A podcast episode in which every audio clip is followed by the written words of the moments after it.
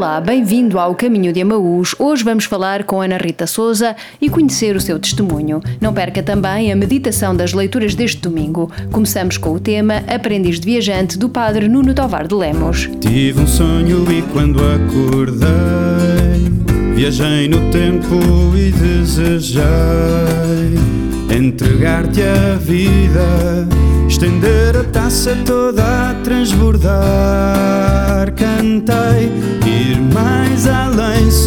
estrelas no céu, descendo ao fundo da terra. Só contigo eu vou. Embalado nos teus passos vou, abandonado em teus abraços sou, aprendiz de viajante até me perco em ti.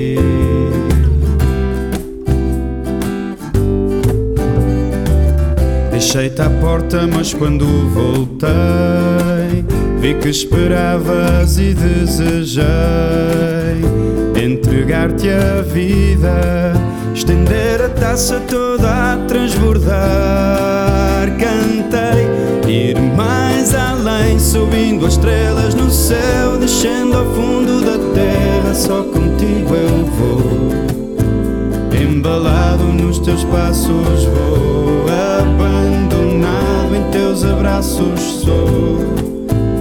Aprendiz de viajante até me perco em ti.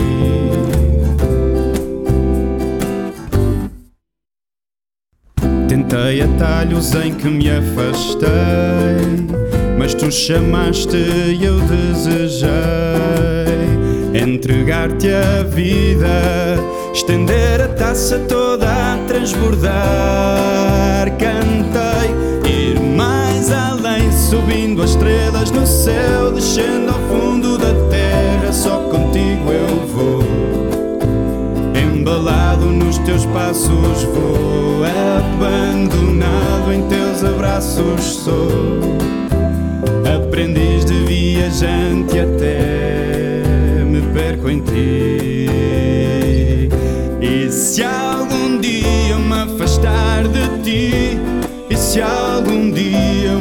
esquecer de nós, vem procurar-me onde eu estiver.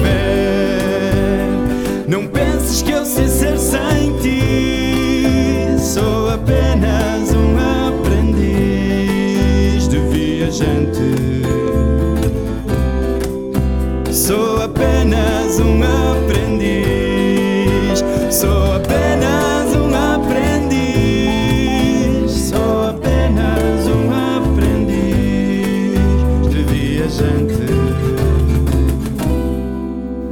Diz-nos o Papa Francisco: Grande injustiça fazemos a Deus e à sua graça quando se afirma, em primeiro lugar, que os pecados são punidos pelo seu julgamento, sem antepor, como mostra o Evangelho, que são perdoados pela sua misericórdia.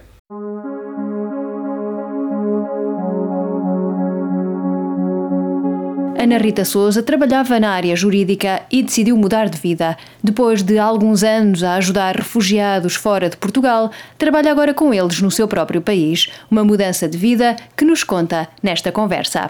Ana Rita, quando falámos e quando nos conhecemos, a Ana Rita estava a preparar-se com um grupo de, de outras pessoas para a Jordânia, para um campo de refugiados. Hum, isto terá sido em 2016. Como é que foi essa experiência? Recordo-me realmente como uma experiência muito, muito bonita, sobretudo porque foi a minha primeiríssima experiência a vários níveis. O primeiríssimo contacto com o Médio Oriente, o primeiro contacto com um país muçulmano, o primeiro contacto com um país fora da Europa, eh, portanto na Ásia, o primeiro contacto com ehm, refugiados, na verdade, não é? foi o primeiríssimo contacto. Portanto, esta experiência hum, hum, partiu deste grande desejo de fazer qualquer coisa pelos refugiados, sabendo que nessa altura hum, a União Europeia, portanto, estava a dividi-los em, em, vamos dizer assim, o bolo em fatias e cada país ficava com uma fatia consoante a proporção, ficava com X milhares de pessoas uhum. para acolher mas era tudo muito longínquo, muito demorado, muito era um fenómeno que estava, nós íamos acompanhando pelas notícias, mas e que demorava meses e meses e meses e meses e os refugiados nunca mais chegavam. Pelo menos o desejo que eu sentia de fazer qualquer coisa, e estas pessoas, estes meus amigos também, minhas amigas, na altura fomos todas raparigas, um, queríamos fazer qualquer coisa e pelo menos sentir estas populações, o que é que eu posso, como é que eu posso ajudar, não é? Escrevemos a várias instituições no, nos locais mais e, e, a primeira que respondeu foi a Caritas Jordan. Como é que foi essa experiência de contacto, agora sim, direto, sem ser pelas notícias, com pessoas que estavam a fugir para salvar a sua vida? Foi muito forte. Nós fomos trabalhar diretamente, portanto, com a Caritas. Vamos só aqui fazer um parênteses. Uhum. A Jordânia é um país muçulmano, de, portanto, 90 cerca de 98% da população é muçulmana, mas as religiões convivem pacificamente. Portanto, os cristãos são uma minoria, mas uma pequenina minoria, mas uh, podem frequentar o culto, podem estar uhum. à vontade nas suas igrejas e têm e são respeitados. Nós fomos trabalhar muito interessante com a Caritas, portanto, uma instituição católica, cristã católica, um, num país muçulmano. Portanto, e calhou, em termos de período do ano, foi completamente ao acaso, calhou no Ramadão. Os muçulmanos não comem durante todo o dia, portanto, enquanto o sol estiver um, visível, a luz do sol, e assim que o sol se põe, então sim, eles podem quer comer, quer beber. Não nos permitiam ir assim facilmente para um campo de refugiados. O nosso serviço foi muito bonito, porque nós trabalhámos grande parte do tempo numa cozinha social a fazer refeições, nós católicos e cristãos, não éramos só católicos, era muito bonito porque éramos vários cristãos de várias, de várias igrejas orientais também, a fazer refeições para muçulmanos mais pobres. Ou seja, para aquelas pessoas mesmo da rua, pessoas mesmo pobres, que no, quando, quando se punha o sol precisavam de comer e não tinham propriamente. E era lindíssimo também esta experiência de serviço, portanto, nós abrimos 500 mil frangos, eu lembro-me, passávamos a vida a arranjar frangos, depois pronto, lavar a louça, porque depois também havia um serviço de carrinhas que, que ia aos locais. E como é que esta experiência, ou se é que mudou alguma coisa na sua vida, ou, e o que é que mudou? Foi um marco. E logo no ano seguinte eh, também sentimos que queríamos voltar a partir e fazer esta experiência. E dessa vez fomos para Atenas, porque a Grécia, portanto, estava a receber, mas aos milhões, aos uhum. milhões, não é?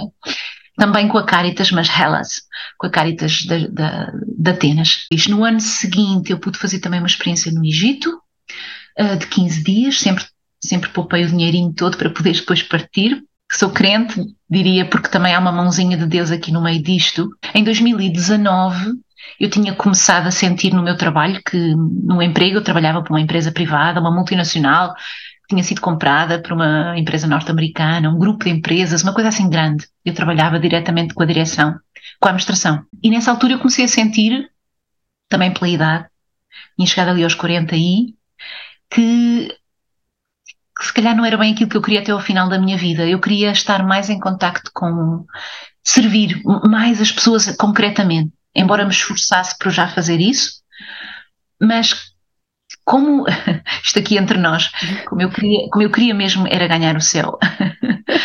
eu pensei, ok, na verdade, aquilo que eu estou a fazer aqui nesta empresa, dar pareceres, neste caso jurídicos, ajudar o administrador, qualquer jurista aí, mesmo que não seja topo de gama, consegue fazer isto. Mas eu eu quero eu quero amar o meu próximo de uma forma concreta. Eu quero isso, eu quero servir o meu próximo mais não pode ser só eu e o computador.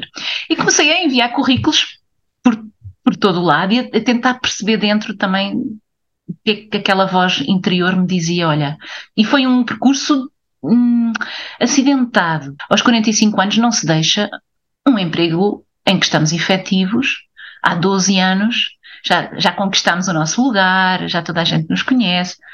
Não se deixa assim do, uhum. do o seguro pelo, pelo incerto, não é? E eu sentia profundamente que tinha que dar este passo. Porque foram muitas aventuras e algumas lágrimas, e alguma espera e muita oração também para perceber que passos dar e, e arriscar. Encontrou esse caminho que procurava ou esse caminho encontrou a si? Acho que foi mais essa segunda, porque eu tinha começado a trabalhar em part-time numa coisa super humilde, num, pronto, com idosos, num centro de reabilitação. Depois tinha que fazer tudo, as limpezas, tudo. Eu tinha feito um down, um down, como é que se diz? Um downgrade na minha vida. Uhum. Uh, mas que foi lindíssimo porque comecei finalmente a contactar com pessoas, né? deixei o escritório e se eu não acreditasse em Deus eu tinha que acreditar mesmo, porque há, há tantas coincidências assim que nos demonstram que. E eu tinha enviado Uh, depois a certa chegou o verão de 2019 e eu tinha enviado há um ano atrás uh, um e-mail, cerca de um ano, um e-mail, um e-mail e um currículo e tinha lá ido para o Serviço Jesuíta aos Refugiados, o JRS, uhum. para fazer voluntariado. E depois nunca mais ninguém me chamou. E liga-me um senhor eu estava, lembro estava no carro com os meus pais, eu estava na parte de trás, atendi e de repente eu não conhecia nem sequer a voz. E está ao telefone o diretor-geral do, do JRS, do Serviço Jesuíta aos uhum. Refugiados. Uh, não sei se não podia vir aqui uma entrevista, porque nós temos aqui o seu currículo e tal. Ele não me falou nem sequer que era para algum emprego, nada. Uhum. E eu fui, não sabia para que é que era, até podia ser para uma entrevista, não sabia do que é que era. E depois foi muito lindo, tivemos talvez duas horas a conversar, e depois eu percebi que era para um emprego e senti que, que era mesmo uma ocasião que Deus me estava a abrir assim do, do nada, não é? Para trabalhar na Academia de Formação, que é um dos departamentos, uh, portanto, migrantes e refugiados. E desde aí, portanto, há três anos e, e alguns meses, trabalho diretamente com refugiados, portanto, com estatuto, e também com migrantes de todos os países sobretudo na parte da formação e também da formação. Como é que é concretamente esse trabalho? Na Academia este, de Formação e o que é que faz concretamente? Nós temos vindo a crescer, portanto começámos na altura éramos três, a coordenadora mais duas, uma professora de português, de língua portuguesa, uhum. que não sou eu, e eu, eh, eu também tenho toda a parte também da, dos papéis, dos, dos, do, do dossiê pedagógico, toda a parte de, da, da papelada que nós chamamos, são pessoas também que estão sempre em situações bastante vulneráveis, vivem se calhar num quarto alugado, vivem quatro, cinco pessoas num quarto, já, uhum. não é? Eu já tenho tido situações de mães com dois ou três filhos, todos na mesma cama de casal, dormem todos juntos, porque pronto, uh, situações de facto muito, muito, muito particulares e muito, é, pronto, que, que nos fazem realmente, a mim, é, redimensionar toda a minha vida, não é? é? com outra medida, com outra fita métrica. Nada. Pronto, e então eu comecei, de, portanto já estou quase há três anos a dar, dentro de um projeto que nós temos, eu dou cultura portuguesa. Portanto, a colega dá língua, eu não sou linguista porque eu sou de direito, uhum. e eu dou cultura, cultura portuguesa. Então, como é que isto surgiu? É, a ideia é não só que eles aprendam a língua, mas que possam também conhecer um pouquinho da história do país, como é que ela está, como é que o território está organizado, o que é que nós temos de melhor, a nossa gastronomia, o fado, um, como é que nós nos cumprimentamos aqui em Portugal, tudo, tudo aquilo que caracteriza a nossa cultura, a ligação ao mar. Semanalmente eh, vou com as turmas fazer eh, uma tour cultural, como nós chamamos, também na cidade de Lisboa. A ideia é esta. Eu quanto mais eu conheço, mais eu amo. Mais eu conheço um país, mais eu posso gostar daquele país, uhum. apreciar, apreciar quem me acolhe, não é? E a diversidade cultural é imensa.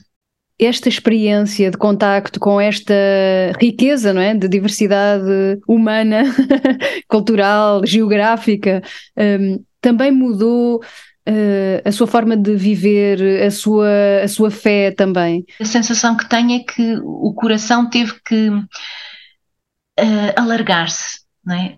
Alargar-se. Uh, e que cada dia o desafio é este alargar, alargar, alargar, porque dentro do nosso coração de cristãos, tal, à semelhança do coração de Deus, devia caber toda a gente. E, tem sido uma experiência muito bonita esta, muito forte para mim neste momento, quanto mais eu vou conhecendo estas populações, sobretudo as muçulmanas, um, que trazem sempre este rótulo, não é? Pronto, muçulmanos, radicais, fazem 30 por uma linha e os terroristas, e aquela ideia, não é? Depois à minha frente estão mães de família, pais de família, pessoas tão normais quanto eu, que trabalhavam, que, que tinham uma vida normal, que não andam de burca. Eu sinto mais proximidade da minha alma com estas pessoas muçulmanas do que com os meus conterrâneos europeus que já não têm nenhuma, nenhum valor religioso, não é? Quando, quando estou diante de um, de um aluno muçulmano normal, banal, não é? é preciso ser muito, muito praticante, banal. É tão bonito porque a, a referência a Deus, este rezar todos os dias, este querer, querer pautar a sua vida pelas normas que Deus eh, lhes manda para viver, este estar atento ao próximo, porque também o Islão é, é muito importante neste aspecto, lá está a hospitalidade, a caridade para com o próximo. É muito bonita esta experiência de, sem ter medo, sem ter, com muito respeito, falar da nossa fé cristã, porque nós não podemos falar da Europa sem falar da fé cristã. Uhum. Os irmãos muçulmanos são uma riqueza. Vamos deixar a Deus este desígnio futuro de unidade, eh, porque somos todos filhos dele, não é?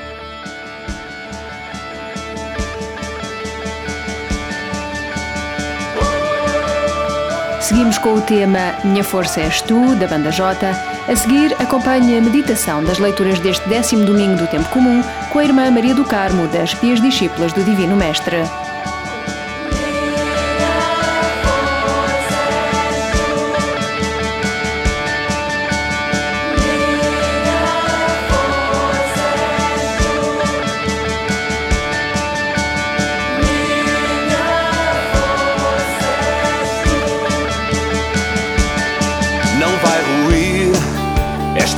Casa que em ti ergo.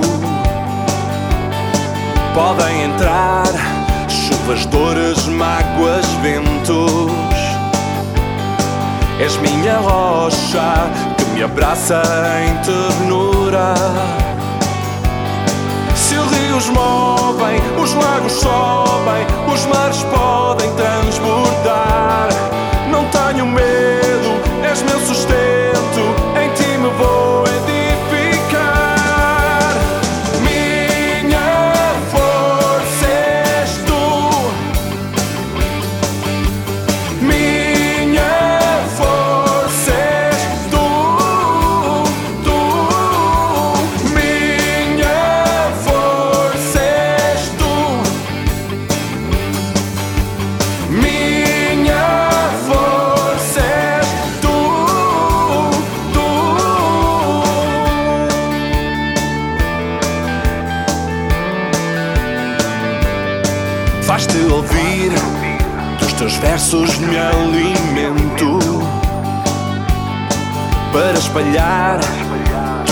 palavra ao mundo.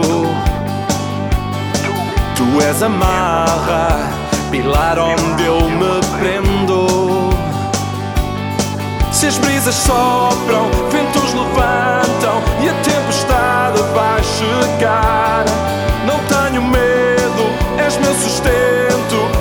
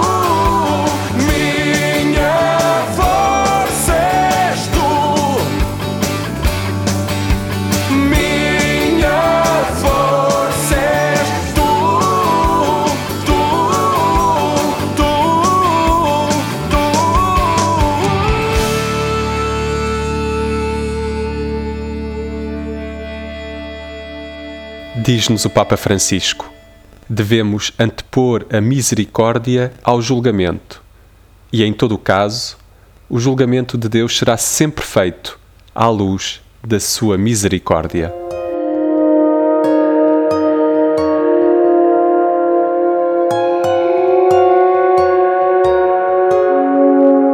Meditar a palavra com a irmã Maria do Carmo. A liturgia da palavra do décimo domingo do tempo comum interpela-nos de uma forma muito direta e ao mesmo tempo provocadora. A primeira leitura tirada do livro do profeta Oseias começa assim: Procuremos conhecer o Senhor. Este é um desafio muito grande feito a cada um de nós. Que Senhor eu, cada um de nós, procura conhecer? Qual é o Senhor que procuramos nas nossas vidas? É o Senhor que se revela na Bíblia? Procuremos conhecer o Senhor, aquele que se revela através da palavra e de modo particular em Jesus Cristo. Este Jesus que de uma forma surpreendente desafia Mateus, um cobrador de impostos, homem pecador declarado publicamente e não aceite pela sociedade ele escuta a palavra de Jesus que lhe diz simplesmente: Segue-me. Ele levantou-se e seguiu Jesus. Mateus escreve este encontro no seu próprio Evangelho, que é proclamado na liturgia deste dia. Ele aceita o convite de Jesus e, a partir deste momento, Mateus será um daqueles que continuamente procurará conhecer o Senhor, este Jesus que o chamou ele vai descobrir que Jesus é acolhedor, sobretudo porque o acolheu a ele que era um pecador, excluído por todos devido ao trabalho que fazia. Os fariseus diziam aos discípulos: Por que motivo é que o vosso mestre come com os publicanos e os pecadores? Jesus responde dizendo: Não são os que têm saúde que precisam de médico, mas sim os doentes. Notemos a preocupação de Jesus por aqueles que estão doentes. Mateus, na perspectiva de Jesus, é um doente que precisa de médico. Não se trata talvez de uma doença física, mas de uma doença que se manifesta numa vida sem Deus, que se manifesta na exclusão social. Como no tempo de Jesus, também hoje, há muitas pessoas doentes e convencidas que são casos perdidos e que por isso nada há a fazer. A palavra de Jesus é também hoje para estas pessoas. Ele continua o seu desafio e diz-nos: Segue-me, eu ofereço-te a salvação. Este segue-me de Jesus traz consigo a vida e a esperança. Se cada um de nós se colocar nesta disposição de seguir Jesus, certamente que encontrará a resposta aos seus problemas e a vida ganha um novo sentido. Porque nos sentimos acolhidos e amados, porque alguém parou diante de nós e nos deu atenção. Foi exatamente isto que aconteceu com Mateus. Jesus, neste Evangelho, sublinha também a importância da misericórdia. Prefiro a misericórdia ao sacrifício que adianta fazer muitos sacrifícios se depois não somos capazes de ser misericordiosos com os que nos rodeiam? Que valor tem observar todas as leis se depois não somos capazes de perdoar uma pequena coisa? Coloquemo-nos com sinceridade e determinação no seguimento de Jesus e com Ele vamos aprender a amar e acolher a todos, de modo particular aqueles que se sentem excluídos. Que no nosso coração haja um lugar para todos.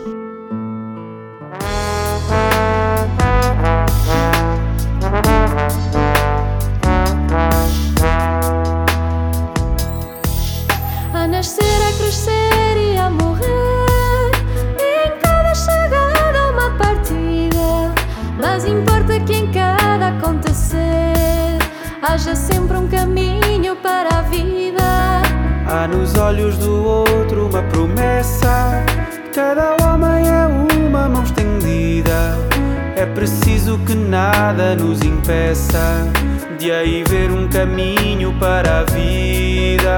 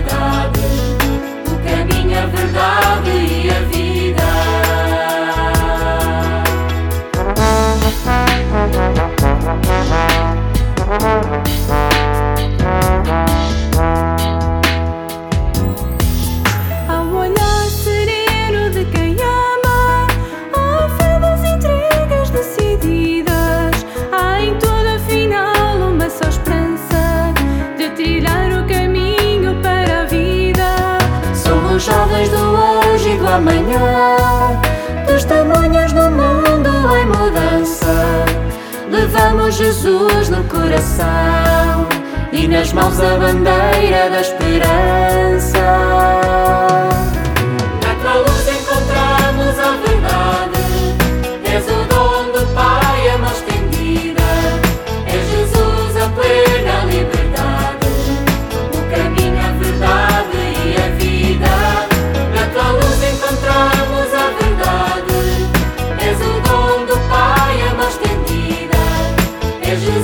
A plena liberdade, o caminho, a verdade e a vida.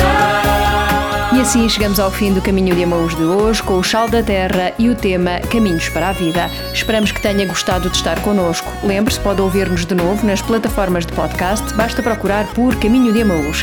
Aqui voltamos a encontrar-nos daqui a oito dias. É sempre um gosto estar consigo. Até à próxima semana!